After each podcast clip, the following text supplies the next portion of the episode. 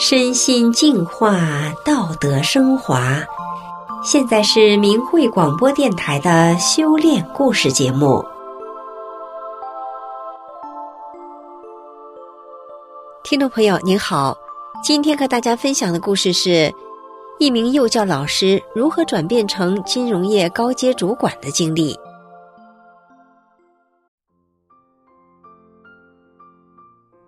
俗话说：“隔行如隔山，人要转行可不是一件容易的事情。”而今天故事的主角云芳，她不仅成功的转了行，还在新行业里当上了高阶主管。更为特别的是，她仰赖的不是专业刻苦的补强，她所凭借的竟然是高道德要求，要求自己，要求公司。这不仅让她成功了。也让公司业务欣欣向荣。就让我们来听一听云芳的经验与故事吧。从幼教老师到金融高管的故事。自古都说一样米养百样人，而云芳是属于哪种人呢？她从小就属于那种善良但是又活泼的人，而且她的个性与兴趣也有明显的偏向。原来啊，他特别喜欢跟孩子们玩耍，所以从中学到大专毕业这期间，他心里一直都希望自己将来能成为一名幼教老师。他时常幻想着，能天天与小朋友们在一起的日子，将是多么充满乐趣啊！毕业后，云芳果然就找到了一份幼教的工作。以前幼教老师的工作是他的想象。那么实际的工作有想象般那样美好吗？按照云芳自己的说法，她实际当了幼教老师之后，简直是如鱼得水。因为她本来就是善良又热情的性子，所以她总是笑脸盈盈、乐呵呵的看着孩子们，因此可以想见孩子们有多爱上她的课，经常在下课后。孩子们还是依依不舍的，不想离开。孩子们跟云芳非常的亲近，有的孩子甚至直接用妈妈来称呼云芳呢。不仅受到孩子们喜爱，云芳的教学效果也是很好的。孩子们的家长告诉他，自从上了云芳的课之后，孩子变得更有自信、更活泼了。这些反馈更是让云芳乐于当个幼教老师。而认真工作、表现优异的云芳也很快受到重视。她从幼教老师升级为一名幼教培训师，这工作让她必须去各地出差，去培训更多的幼教老师，教他们如何更好的去上课。就这样，云芳在幼教领域努力工作了十多年，直到自己的宝宝降临。为了照顾宝宝。他不便再出差去各地做培训工作了，所以他选择在一家园所任教，当起了兼职老师。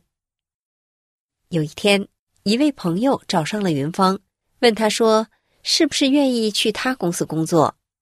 我们知道，幼教工作是云芳的热爱。然而，云芳得知这位朋友刚创业，善良的他心里只想着创业是很不容易的。自己应该协助他，得帮他把公司做起来。而朋友也考虑到云芳家里的宝宝还太小，需要照顾，所以就让他一周来三四天，在办公室照看点就行。云芳听了很高兴，就没多想什么，包括薪资什么的都没谈，他就答应了。就这样，云芳没有做什么特别准备。就离开了幼教工作，进入了新的领域。这位朋友开的是一家金融技术类型的公司。对于云芳来说，别说电脑技术什么的，以前他就是连办公软体都是很少用的。这个全新的行业领域，云芳之前的工作经验完全用不到，十足的菜鸟一个。他就说了自己的一个糗事：一次下班后。他想起自己走的时候忘了关电脑了，于是赶忙给办公室的同事打电话，想请他帮忙关了电脑。同事淡淡的说：“没关系，电脑会修屏，一会儿屏幕自己就黑了。云芳惊讶的说：“还能这样操作呢？”可知他当时是多么的门外汉呐！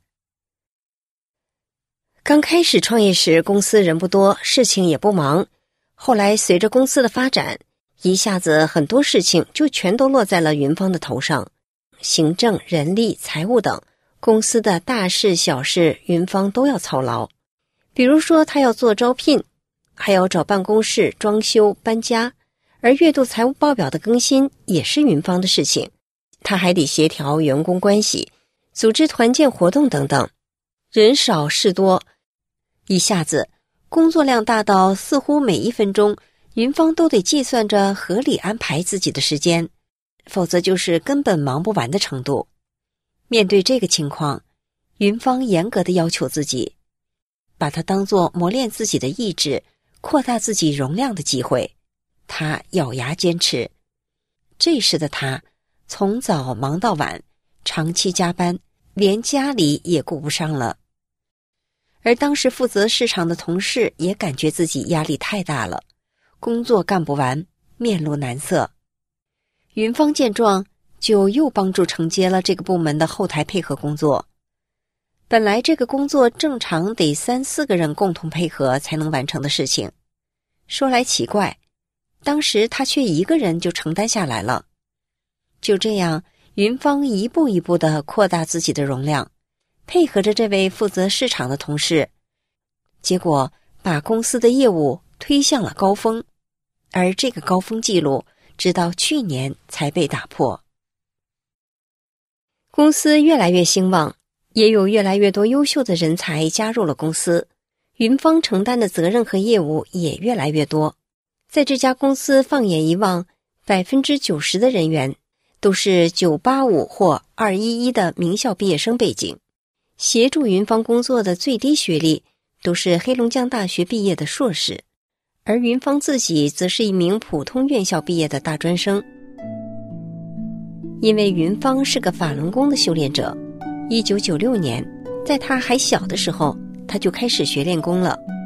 而在一九九九年，中共发动了对法轮功的迫害之后，即便是学生。也会因为坚持修炼而经受了不同形式与程度的打压迫害，剥夺了他们正常学习的机会。云芳就是在这样的情况下学习成长的。不过，虽然在学校的学习里，云芳失去了一些更专业的训练机会，但是他说，自己在职场实际工作中却不时能有异常的智慧表现，比方说。云芳一直都对数字很不敏感，没有交情。他跟数字的交情有多冷淡呢？以前他在学记账时，每到月底总是算不平，很少正确过。别人口算很快能得出结果，他得脑子算一会儿才能出数。可是在这家公司，他在给同事核对资料，而对方还是从纽约留学回国的高材生，对数字非常敏感。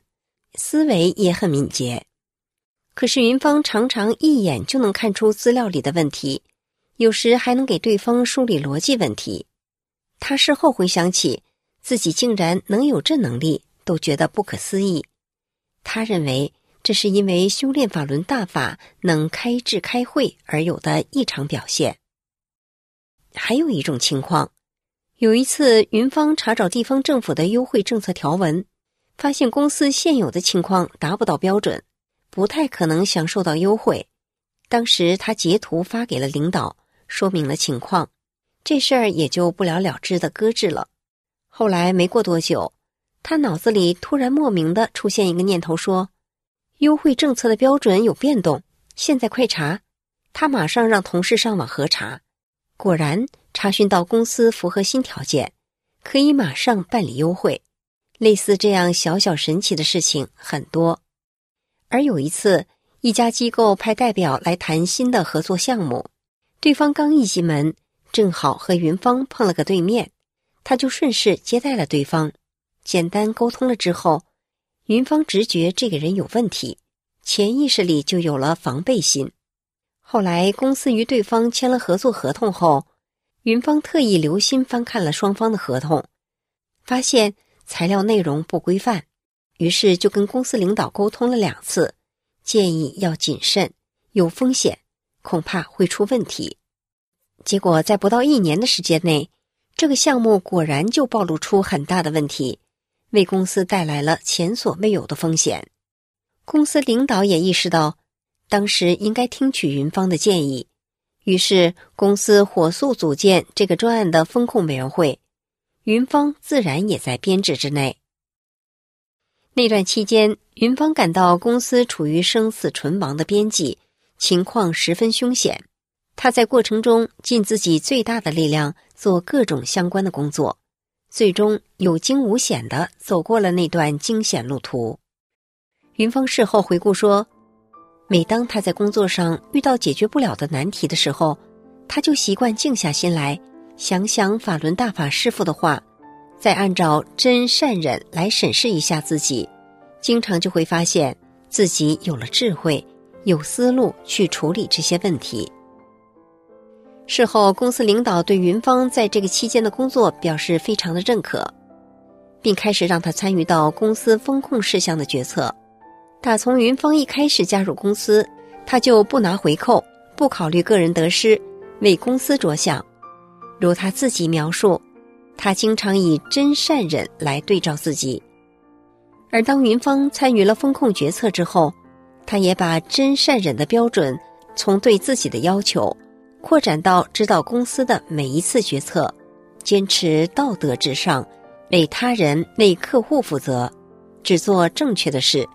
杜绝一切不合规操作，清理内部一切不规范的行为。他的做法不仅获得了公司领导的支持，更因为从那以后，公司在行业内的口碑、信誉都随之高涨，公司发展的越来越好。也因此，现在的公司的收益比从前高出近十倍。公司的股东领导对云芳也越来越信任，多次表示。如果他发现公司的决策在价值观上出现问题，就让云芳马上制止，建立刹车的机制。就这样，当初只是觉得应该帮朋友的一念，云芳从一名普通幼教老师跨入了金融领域。他不曾考虑过自己的得失，现在却是年薪几十万的金融高管，并且协助着公司更欣欣向荣的发展。听众朋友，今天的故事就讲到这里，感谢您的收听，我们下次再见。